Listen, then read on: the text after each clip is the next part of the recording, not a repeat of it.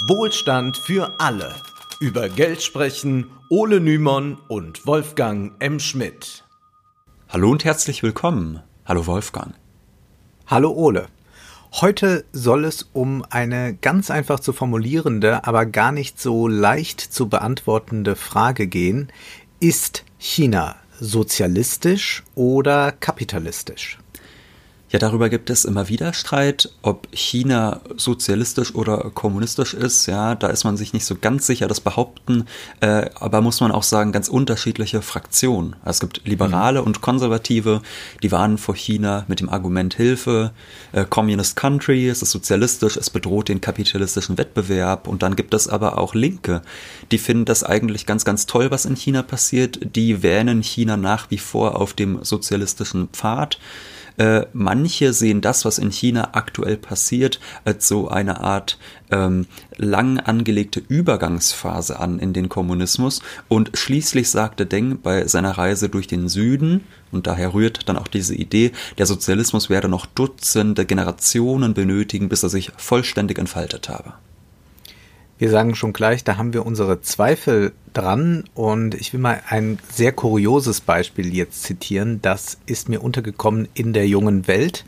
Da gab es ein an sich recht interessantes Interview mit einem Black Panther Aktivisten, der zu lebenslanger Haft verurteilt ist, Mumia Abu Jamal. Und äh, dieses Interview endete aber damit, dass der Interviewer Jeff Brown dann eine Verbindung zog. Äh, Black Panther und China. Also ich zitiere das mal ausführlich, damit das klar wird. Also, er sagt da, also Jeff Brown, seit Xi Jinping 2012 Generalsekretär der Kommunistischen Partei Chinas und im Jahr darauf Staatspräsident der Volksrepublik wurde, schützen Regierung und die Kommunistische Partei als Avantgarde-Partei auch diesen enormen kulturellen und historischen Fundus zum Wohle des Volkes vor der westlichen Sabotage, die auf den höchsten erfolgreichen Sozialismus chinesischer Prägung und die kommunistische Lebensweise zielt.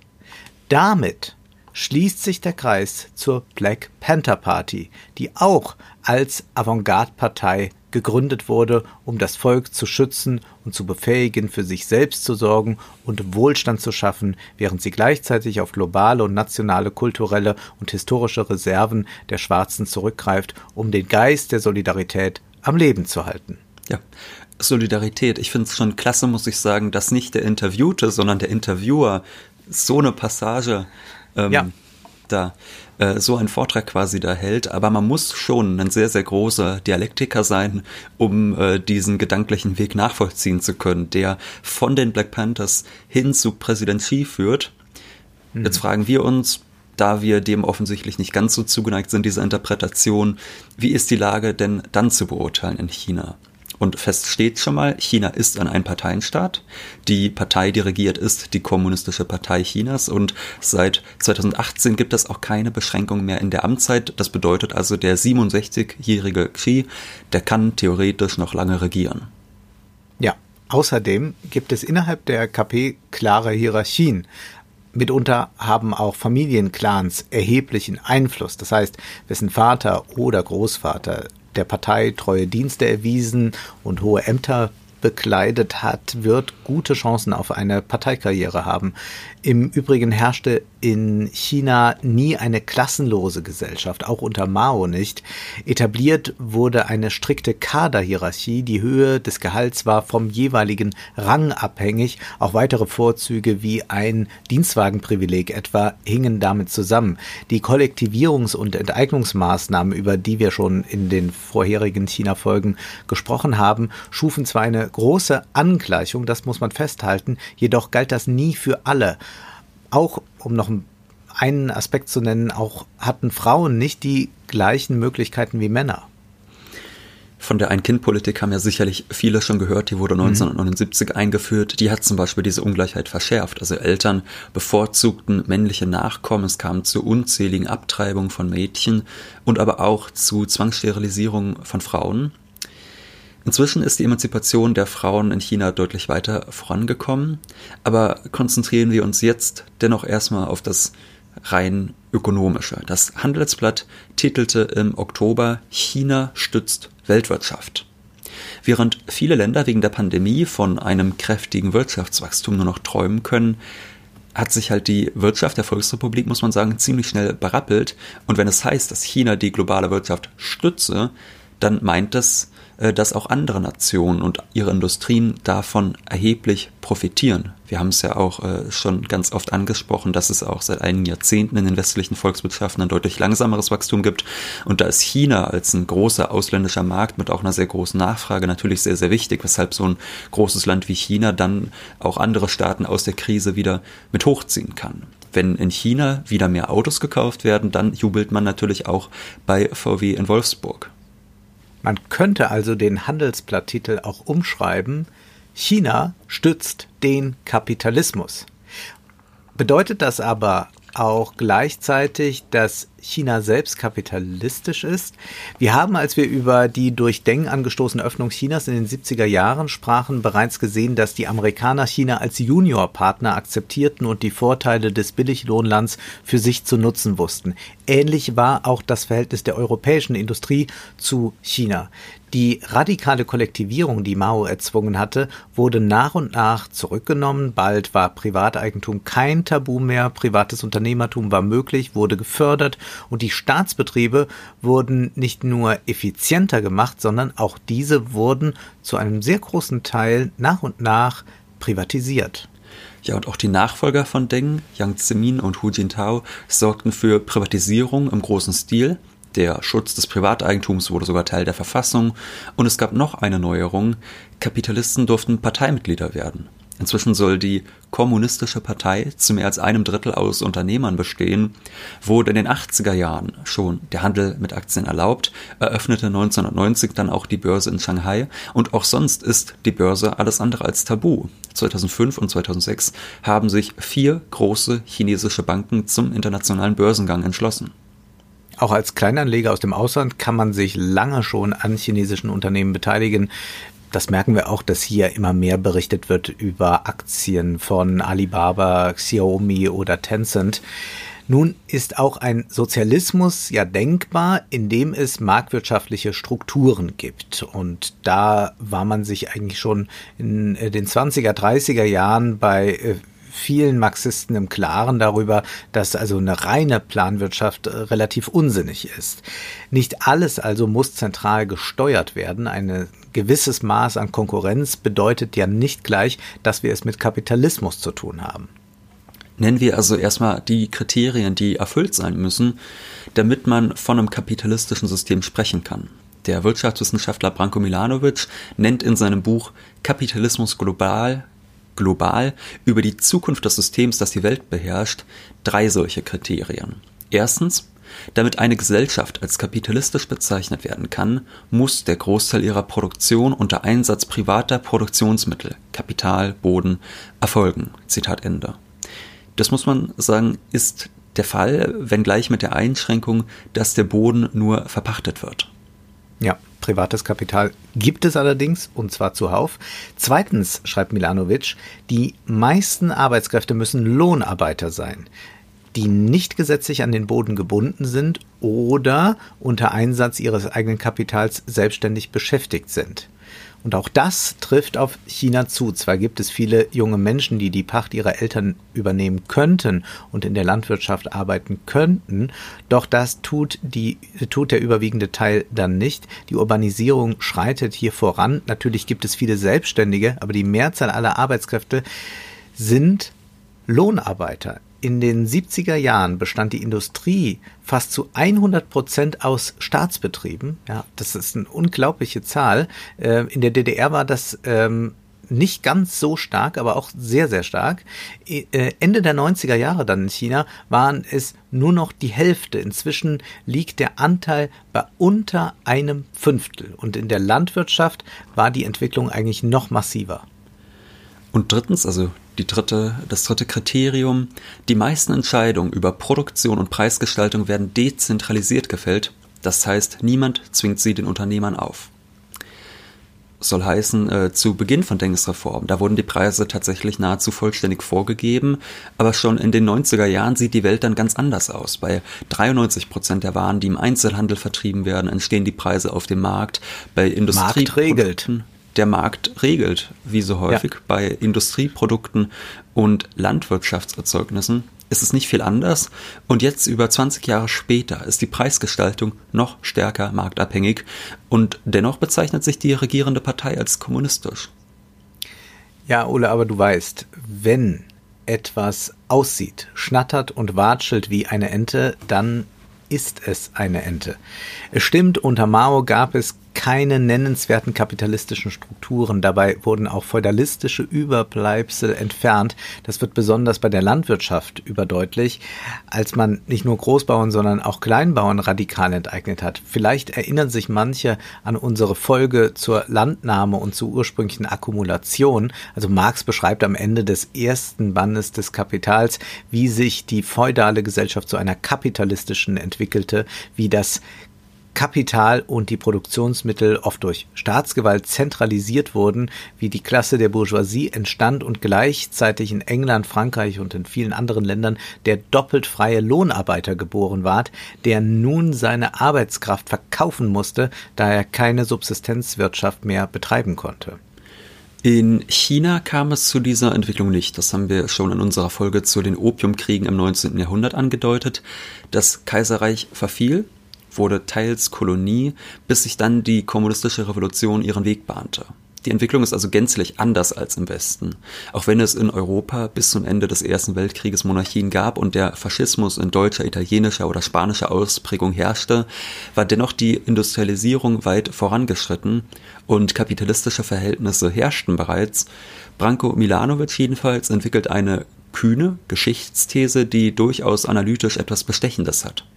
In der Tat, Milanovic sagt, der Kommunismus in China, aber auch der in vielen anderen Ländern, habe eine historische Funktion gehabt. Insofern, als er die feudalen Verhältnisse in schlechter entwickelten Ländern beseitigte und dann eine Übergangsrolle spielte.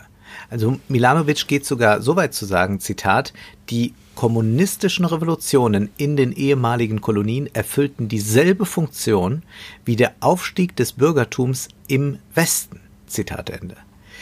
Als sich die Länder wie China oder auch Singapur, Vietnam zu öffnen begannen, verwandelten sie sich nach und nach dann doch in kapitalistische Staaten. Allerdings werden sie von mehr oder weniger strengen Einparteienregimen regiert man muss jetzt ja auch mal sagen, das klingt jetzt so wahnsinnig kontraintuitiv, also gerade weil sich. Der ähm, Kommunismus ist dafür da, damit der Kapitalismus entstehen kann, mal ganz runtergebrochen. Die, zumindest die kommunistischen Parteien sind dafür da, ja. nicht der Kommunismus, aber die kommunistischen ja. Parteien. Das ist, ergibt natürlich durchaus Sinn. In einer bestimmten Marx-Lesart könnte man sagen, äh, die davon ausgeht, dass man äh, den Sozialismus nur über den Kapitalismus als äh, notwendiges Entwicklungsstadium erreichen kann, dass quasi um den Feudalismus zu sprengen, diese Produktion Produktionsverhältnisse man erst mhm. äh, kapitalistische Produktionsverhältnisse äh, schaffen kann, um die Produktivkräfte, also die Produktivität zu steigern, um alles zu zentralisieren etc. Das, das ergibt natürlich äh, irgendwie schon Sinn. Ähm, und äh, von daher ist es dann auch wenig verwunderlich, äh, dass sich da Präsident Xi in, seinem, in seinen Reden eines großen Sammelsuriums bedient. Ja, also teilweise bezieht ja. er sich immer wieder auf Mao, bleibt dabei aber eher allgemein. Also der greift eigentlich keine große Theorie jetzt von Mao auf äh, und analysiert sie, sondern er nutzt ihn eher wie einen Zitateschatz. Da werden dann zum Beispiel auch konfuzianische Lehrsätze mit eingebunden. Aber was eben auch nicht fehlt, ist tatsächlich der Rückbezug auf den Marxismus und auch auf den Leninismus. Aber auch hier bleiben die Verweise häufig vage. Also das ist oft dann, muss man schon sagen, mehr Rhetorik als Inhalt. Ja, wir haben, als wir über Deng sprachen, dargelegt, dass die KP nach dem Zusammenbruch der Sowjetunion große Angst hatte, dass es der Volksrepublik bald ebenso ergehen würde und eine weitere Öffnung zu einer Verwestlichung führen könnte. Das allerdings ist, wie Deng prophezeite, nicht eingetreten. Die kulturelle Identität wird von der KP und auch von der Bevölkerung sehr hoch gehalten. Xi schlägt seit Beginn seiner Amtszeit einen nationalistischen Kurs ein und doch hat sich durch die Öffnung die Gesellschaft maßgeblich gewandelt. das sieht nicht nur Milanovic so, auch Felix Wemheuer beschreibt das in seinem Buch Chinas große Umwälzung. Wemheuer zitiert in seiner Argumentation zunächst Marx. Da heißt es, der kapitalistische Produktionsprozess im Zusammenhang betrachtet oder als Reproduktionsprozess, er produziert nicht nur Ware, nicht nur Mehrwert, er produziert und reproduziert das Kapitalverhältnis selbst. Auf der einen Seite den Kapitalisten, auf der anderen den Lohnarbeiter.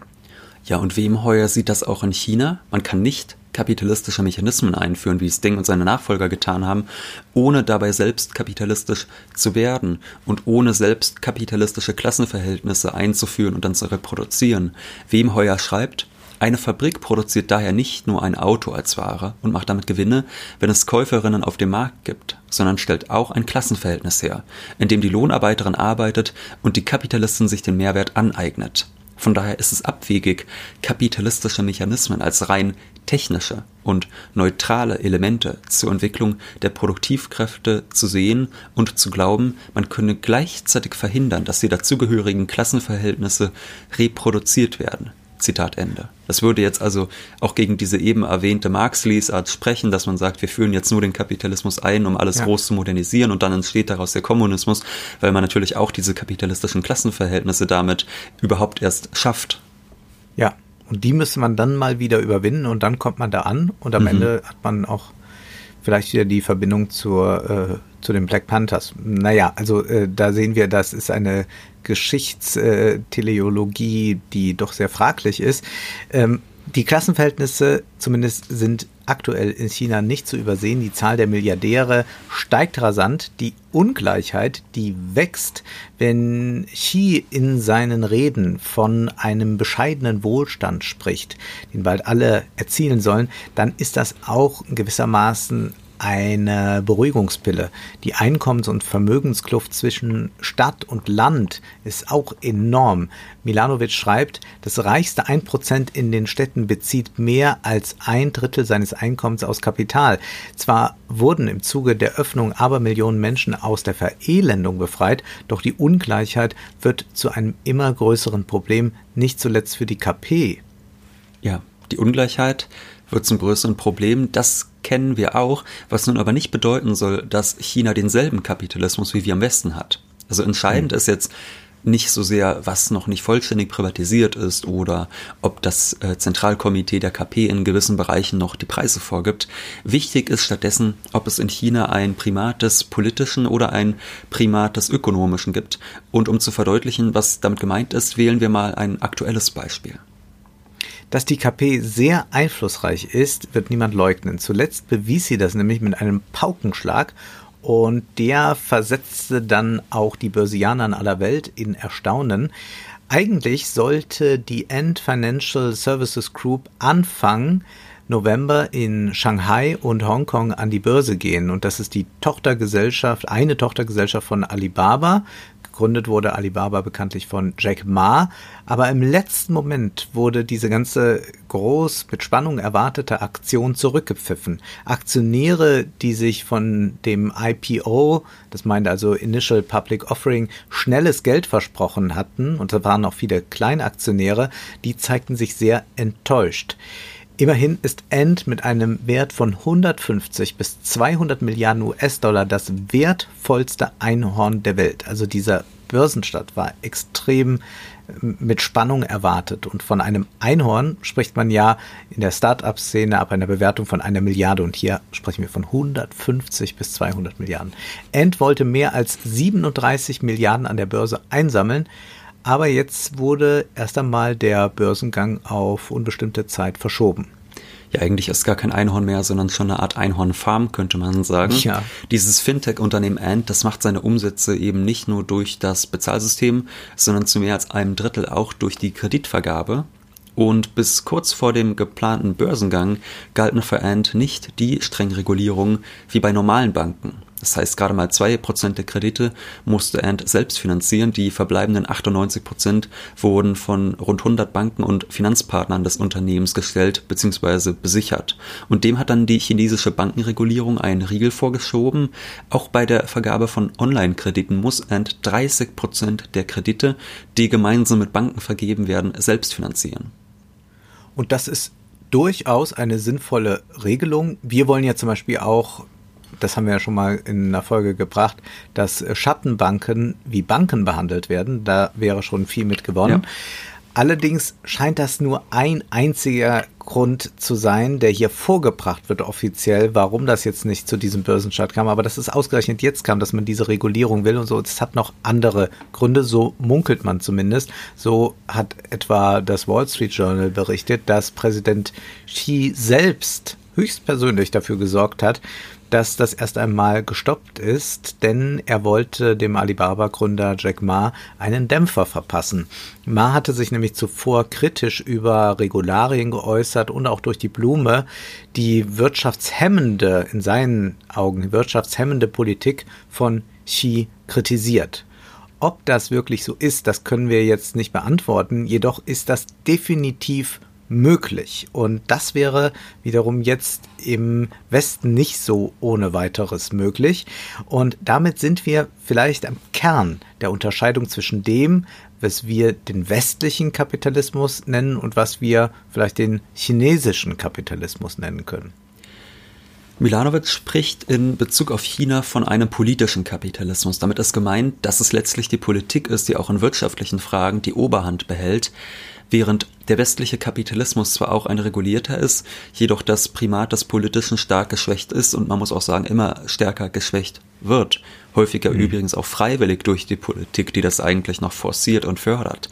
In unserer Beschäftigung mit dem Freihandel haben wir schon mal deutlich gemacht, dass es gerade internationalen Konzernen und auch internationalen Finanzmarktakteuren darum geht, die politische und da muss man eben auch sagen, die demokratische Entscheidungsgewalt zu schwächen und eine Ordnung jenseits der Nationalstaaten zu etablieren, der sich diese Regierungen dann wohl oder übel fügen müssen.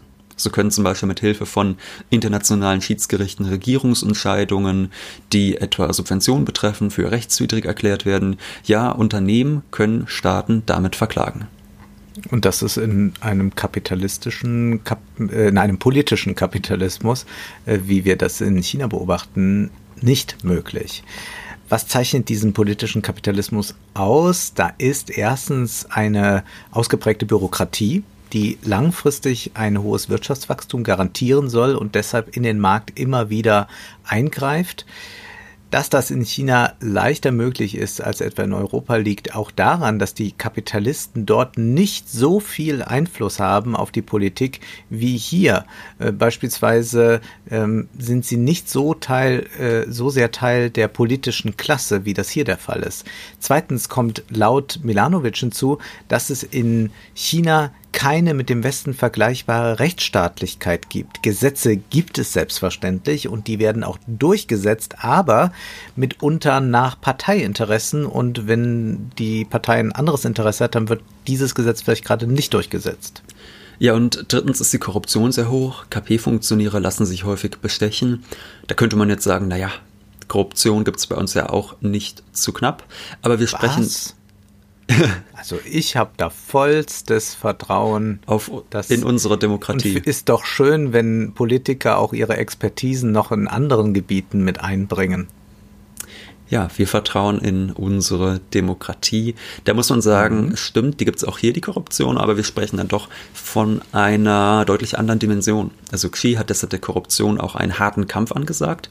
Viele Maßnahmen hat er in seiner Amtszeit bereits durchgesetzt, um die Korruption auf ein erträgliches Niveau zu bringen. Aber sie ist dennoch stark systemisch bedingt, gerade weil die KP hinsichtlich der Wirtschaft mit einer derartigen Machtfülle ausgestattet ist, und selbstverständlich trägt die fehlende Rechtsstaatlichkeit dann ihren Teil noch dazu bei. Das kann auf Dauer für die Führung dann auch gefährlich werden, weil schnell der Unmut wächst, zumal wenn die Ungleichheit zunimmt und es dann doch nicht so einen Wohlstand für alle gibt.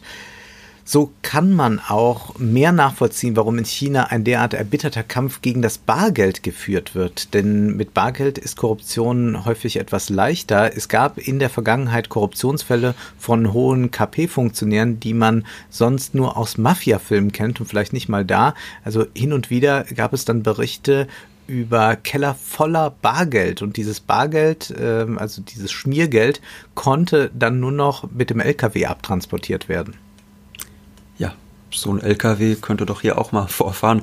Ähm, ja.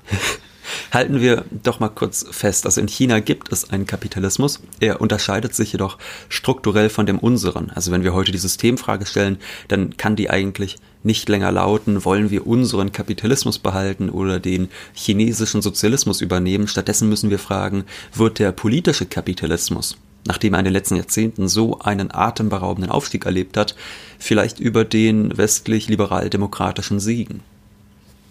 Wir wollen jetzt nicht die Glaskugel bemühen. Möglicherweise lässt sich ein Jack Ma und lassen sich andere große Unternehmer die Einschränkungen durch die KP irgendwann nicht länger gefallen. Was auffällt, wenn man ein bisschen chinesisches Fernsehen sich ansieht, also das, was auf Englisch übersetzt ist, die haben ja auch einen, einen äh, eigenen englischsprachigen Sender, dann äh, merkt man, dass es dort schon häufiger jetzt Debatten gibt, ob man äh, Tech-Konzerne anders regulieren muss, äh, wo man sie einschränken muss, wo sie zu viel Marktmacht haben, wo auch kleine Unternehmer weniger Chancen haben, äh, gerade bei solchen großen Online-Aktionen. Also da ähm, merkt man auch, dass da ähm, gewisse Kämpfe stattfinden.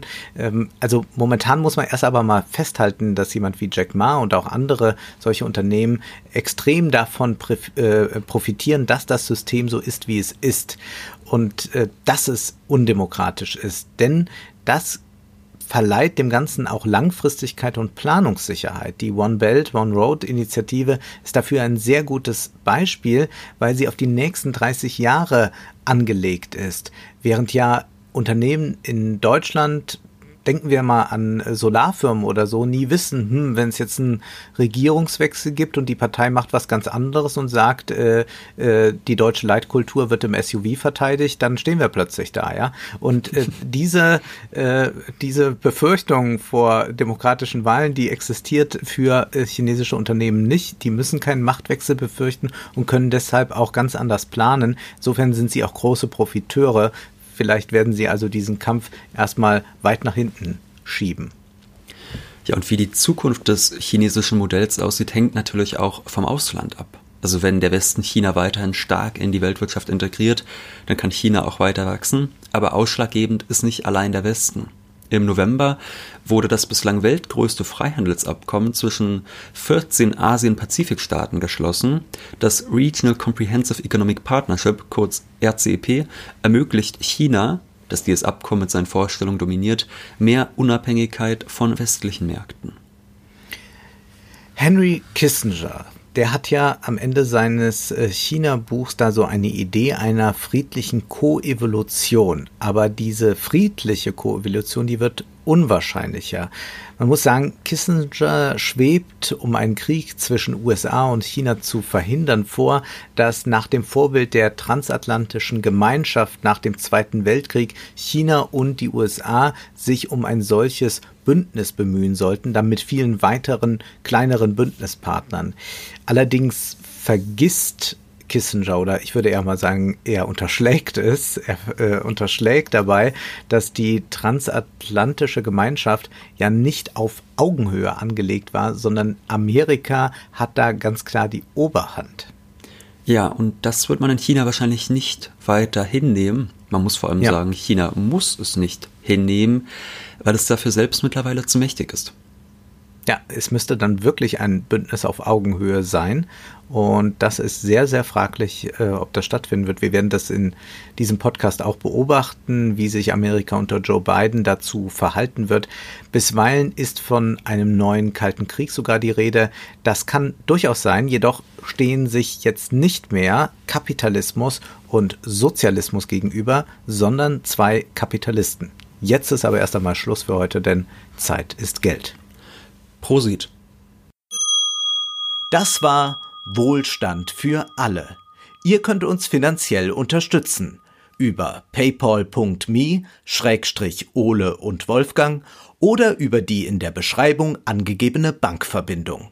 Herzlichen Dank.